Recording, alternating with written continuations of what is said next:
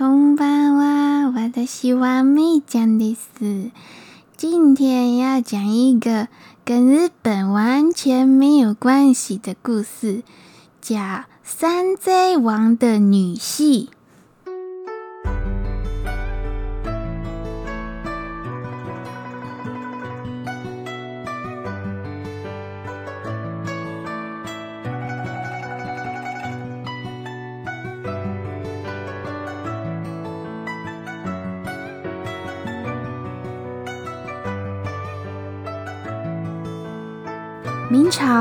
万历年间，小孤山的山上有一个山寨，山寨的寨主叫吴老七，他有一个女儿叫玉红，人如其名，长得如花似玉，白嫩透红。可玉红今年已经二十五岁了，还没有结婚。其实啊，山寨里的人口众多，有很多帅气健壮的少年。可是父女俩啊，都想找一个远离江湖的人过日子。于是呢，吴老七他就想出一个办法，他派了阿恒、阿刀、阿夺、阿爱、横刀夺爱四兄弟到山下帮他打听，替他呢挑选一个有为的青年，帮女儿抢一个丈夫回来。于是四兄弟就下山。在半路上，就迎面来了一位年轻人，身高一八零，相貌堂堂，腰间还配了一把剑。四个人眼睛一亮，大哥阿和马上就冲了上去，拉住那个人就说：“嘿嘿嘿，小兄弟，嘿嘿啊，你长得真是一表人才嘞，来我们山寨做客一下啊。”那个人一听啊，吓得急忙说自己有事。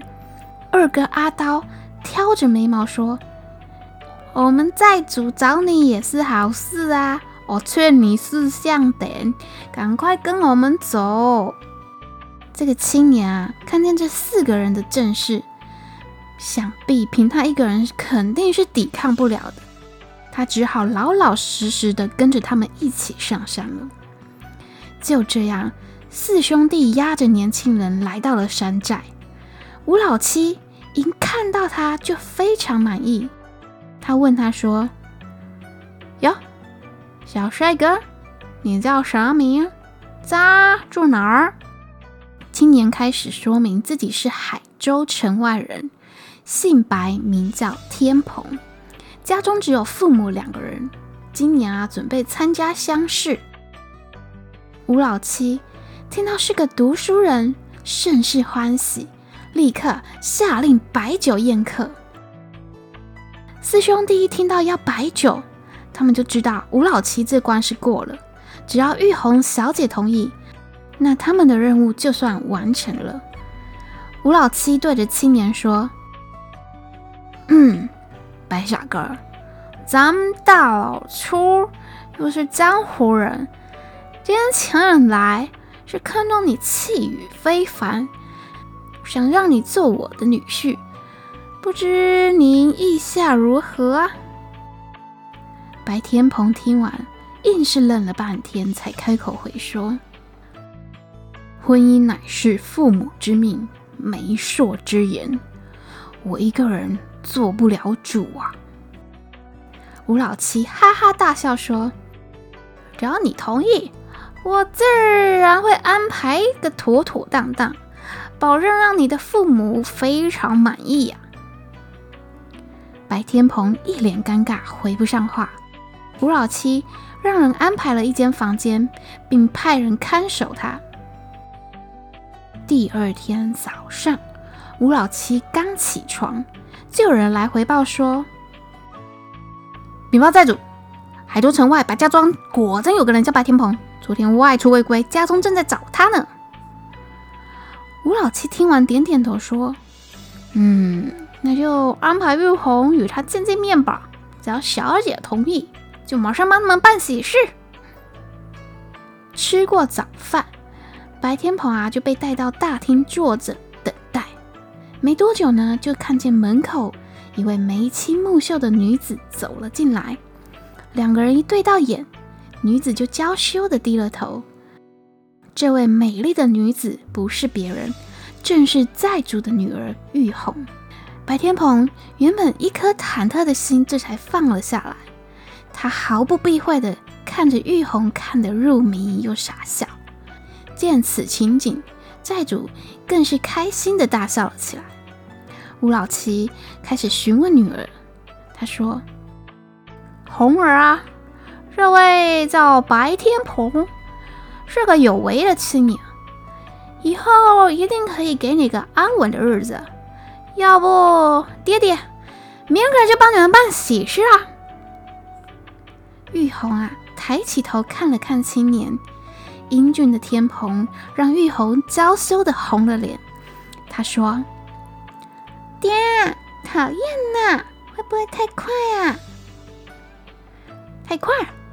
嗯，那就三天后吧。”随即，吴老七传令三天后为两人办喜事。喜事的日子很快就来到，土匪窝里办喜事，无非是大鱼大肉、大酒和大闹。但等到送洞房的时候，竟不见新郎官的人影。这时已经喝醉的吴老七一听，赶紧叫人找，找了一整夜都找不到人。洞房花烛夜，新郎官竟然跑了。玉红哭哭啼啼了好几天，闹着没脸面想要自杀。寨主派人贴身伺候，安抚了好久。并暗暗发誓，若是让他找到那个臭小子，一定要把他碎尸万段。就这样，半个月过去了。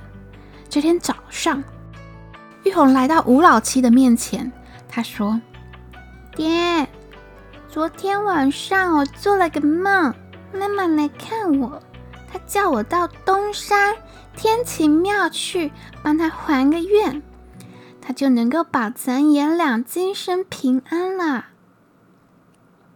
吴老七听完一愣，他心想：女儿从小就没下过山，他怎么知道东山有个天齐庙？看来啊，真的是亡妻托梦了。于是他就对着横刀夺爱四兄弟说：“这几天玉凤心情不好，你们就带她下山散散心吧。”天齐庙。离小孤山不远，这天正好在举办庙会。玉红买好了香烛，因为人潮众多，他就在厅前等候。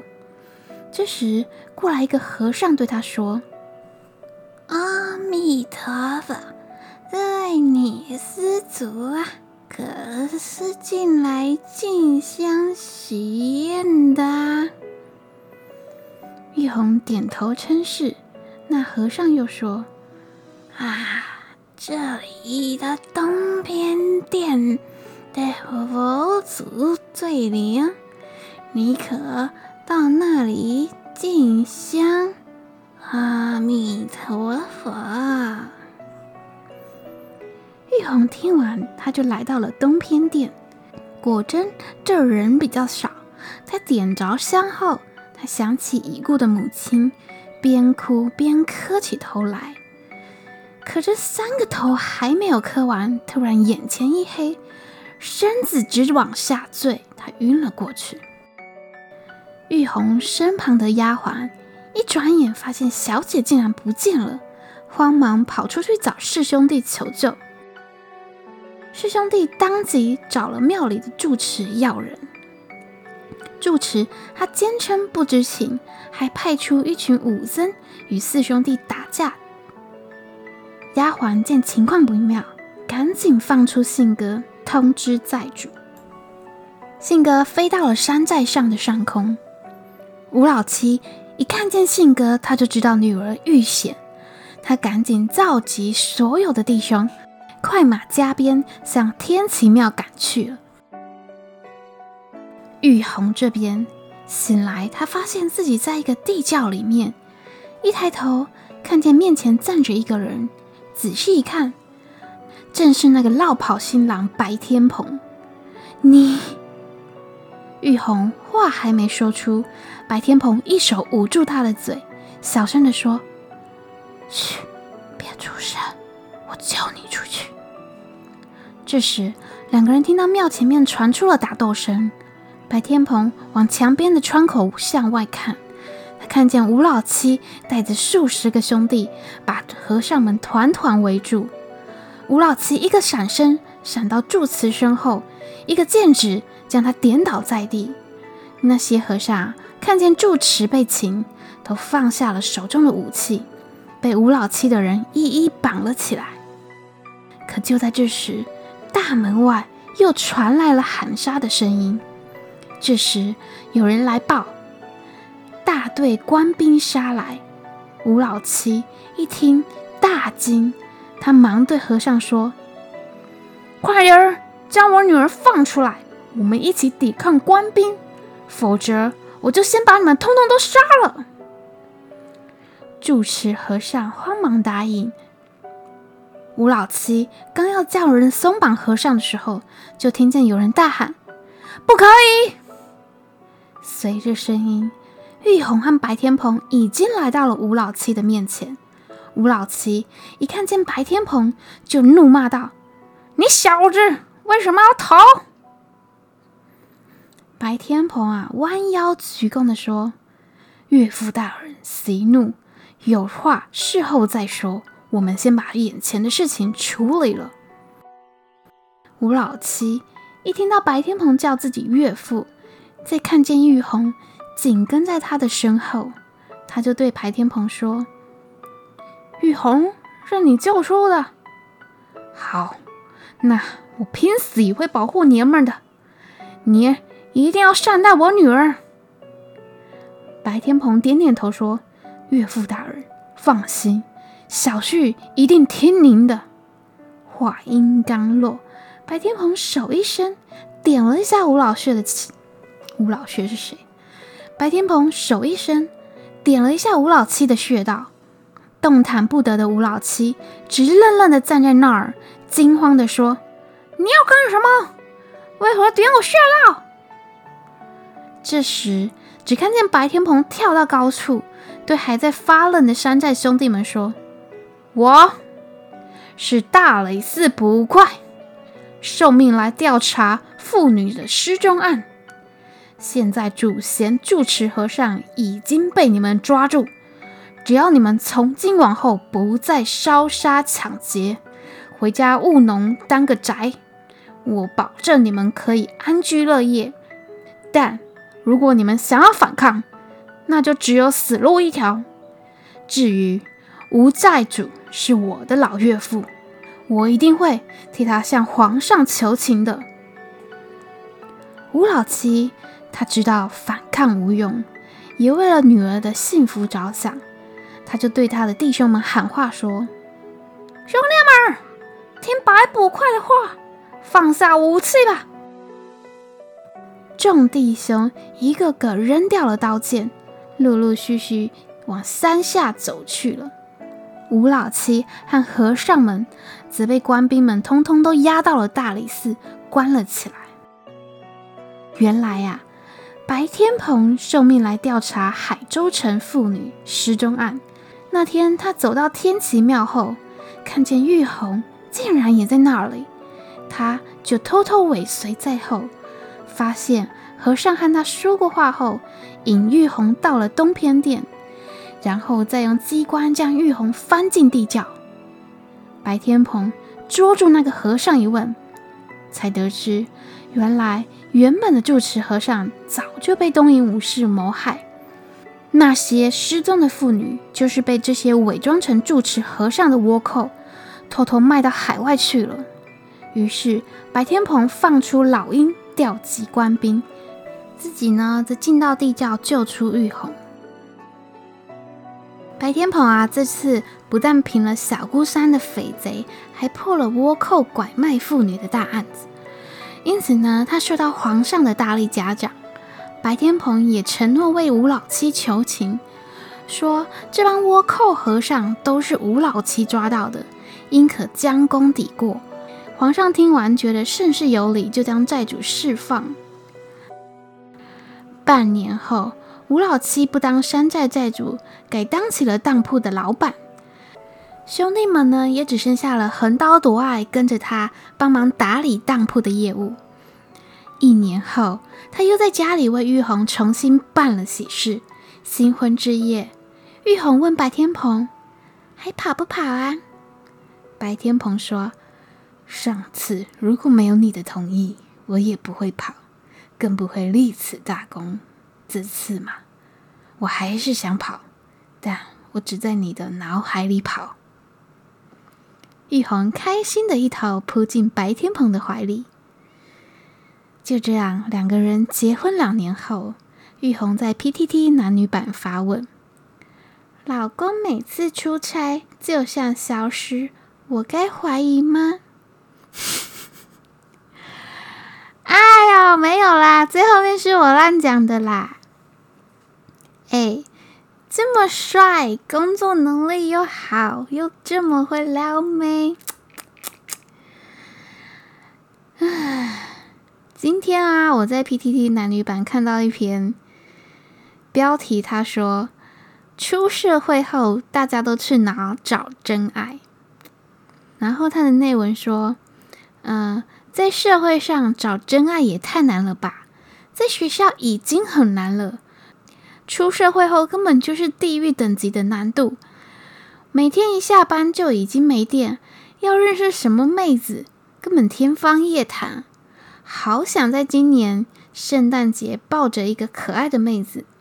然后文章最后面他说，还放上一张不知道哪部动画的女主角的图，然后写着“老婆今天还是一样可爱”。然后我就看到一楼，他就超好笑。一楼回说：“啊，你不是都放上老婆的照片了吗？”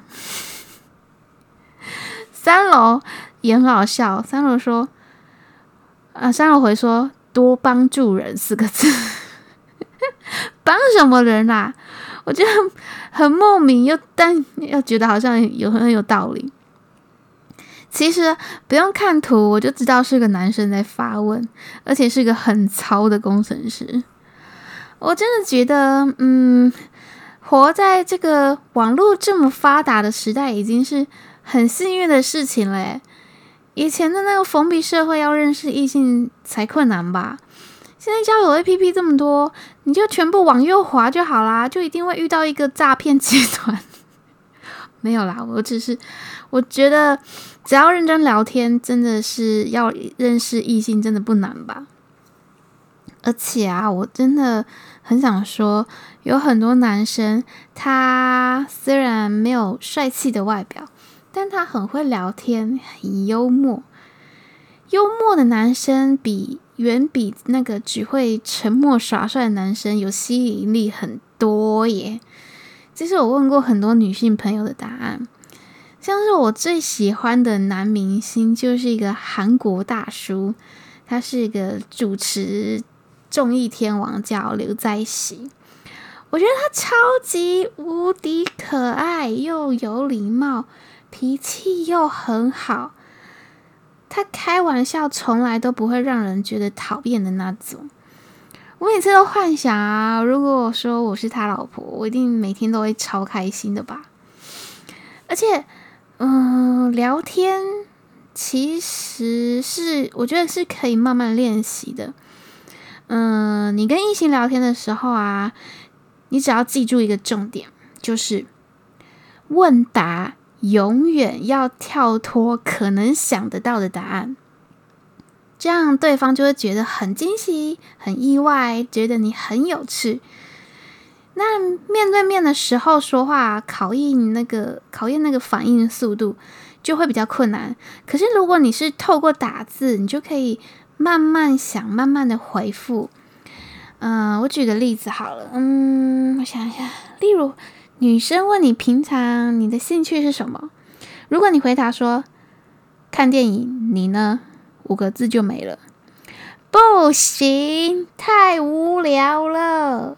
你可以回说，嗯，兴趣是看电影，但梦想是手牵手看电影。然后，如果熟一点，你可以说，但梦想是跟你一起看电影。这举例好烂哦！我想想，我再想一个。嗯，例如女生跟你抱怨今天心情很差，被主管骂了，然后你就回说：“真的哦？那你还好吗？”不行，太烂了，据点王。你后面可以直接说：“啊、那我讲一个朋友的故事给你听好吗？就是昨天啊，朋友他去打篮球摔伤了，因为他在地上滚了好几圈。”起来后摸哪里都痛，看起来像是伤势很严重的样子。他去了医院啊，检查发现，结果是手指骨折。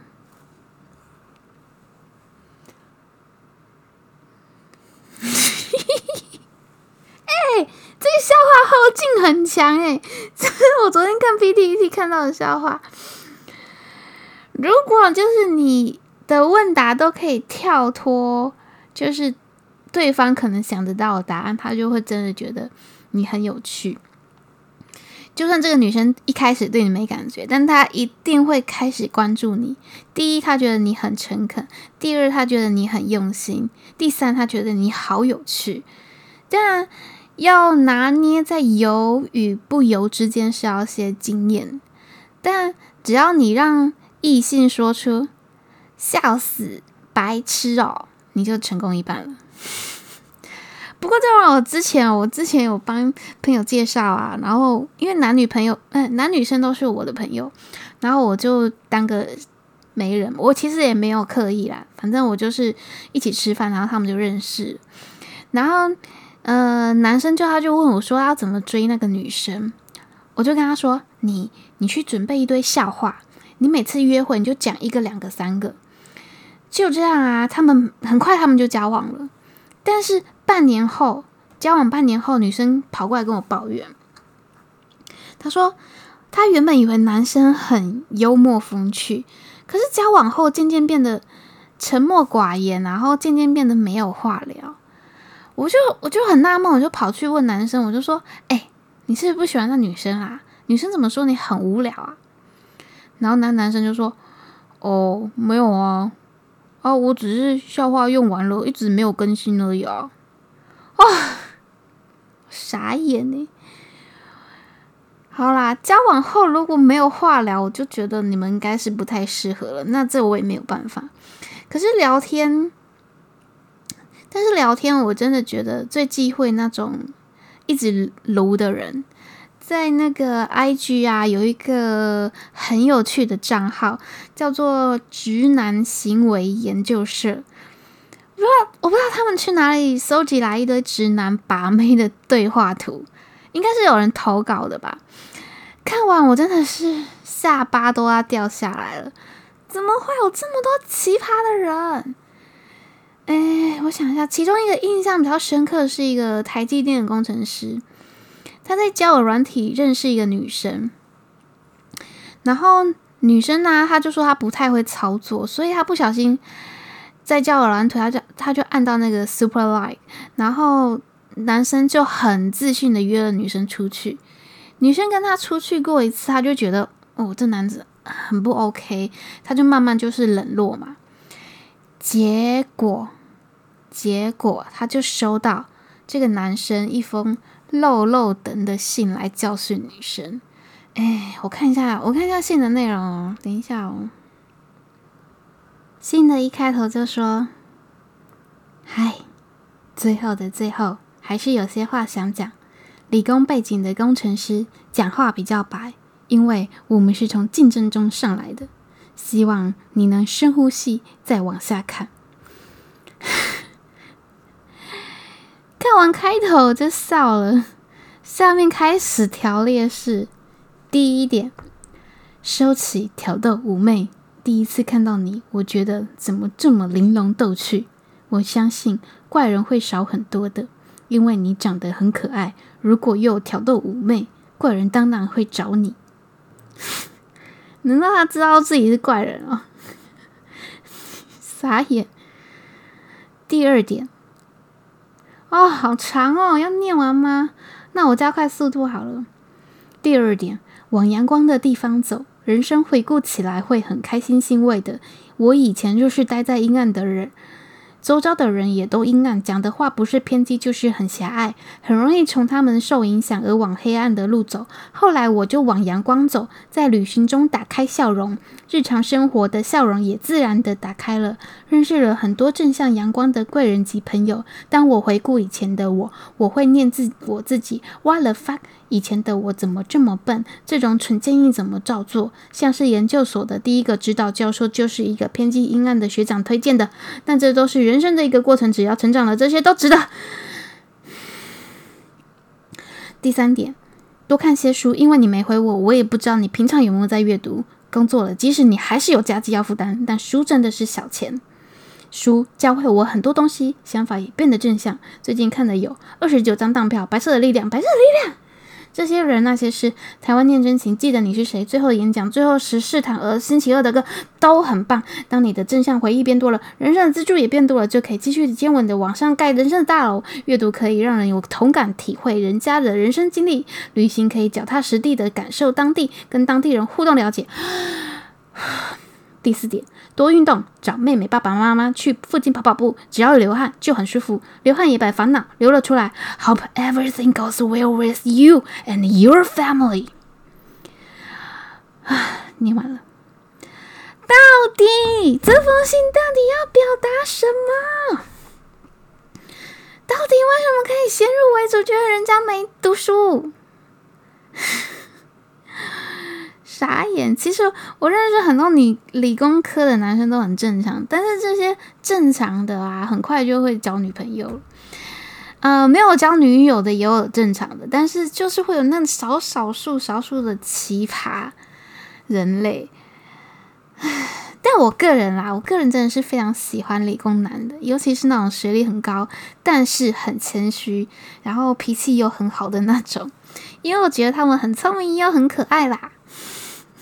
里面啊，哦，里面这 IG 里面还有 po 有一篇他 po 了二十多张狗狗生气的贴图，也超好笑。反正这 IG 鬼故事真的很多啦，大家可以去看看。嗯、最后就是哦，对了，这个礼拜啊，我被评论一颗星，不是两颗，不是三颗，是一颗。虽然他没有留言。但我会检讨自己哪里做的不好，嗯，也许是故事说的不好，也许是我有一些观点太偏颇，嗯，我知道有时候我只是顾着把我自己的想法说出来，可能不够客观，不够谨慎，我会改进，会改善，就继续加油吧，谢谢你们的评论哦。那今天就分享到这儿，希望明天的我，希望明天的你一样开开心心。晚安。